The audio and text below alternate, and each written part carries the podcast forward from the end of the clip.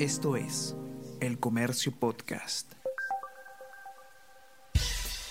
Buenos días, mi nombre es Soine Díaz, periodista del comercio, y estas son las cinco noticias más importantes de hoy, jueves 14 de julio.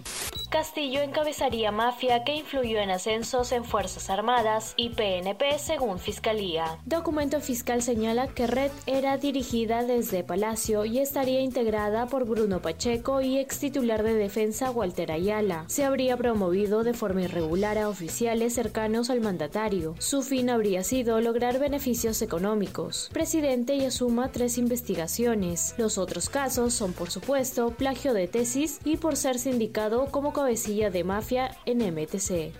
Primera dama guarda silencio. Por recomendación de mi abogado, me abstengo de declarar, señaló Lilia Paredes, quien no contestó ninguna de las interrogantes que le hizo la Comisión de Fiscalización por obra que ofreció su hermana, pues dijo que ya respondió a la Fiscalía.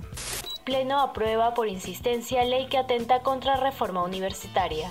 Con 72 votos a favor, 39 en contra y 4 abstenciones, el Congreso aprobó la autógrafa que fue observada por el presidente Pedro Castillo. Esta afecta la reforma universitaria al restablecer la autonomía y la institucionalidad de las universidades peruanas mediante la modificación del Consejo Directivo de dicha institución.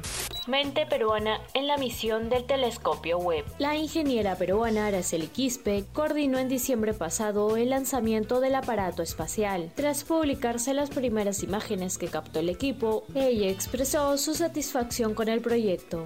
Se complica la renovación de Gareca. Ricardo Gareca habría dado por concluidas las conversaciones con la Federación Peruana de Fútbol, sin dar una respuesta positiva. El Tigre no tomó nada bien la oferta presentada por el organismo para su renovación con la selección, aseguró desde Argentina, periodista de DirecTV Sports. Hoy tendrá reunión definitiva con Lozano. Esto es El Comercio Podcast.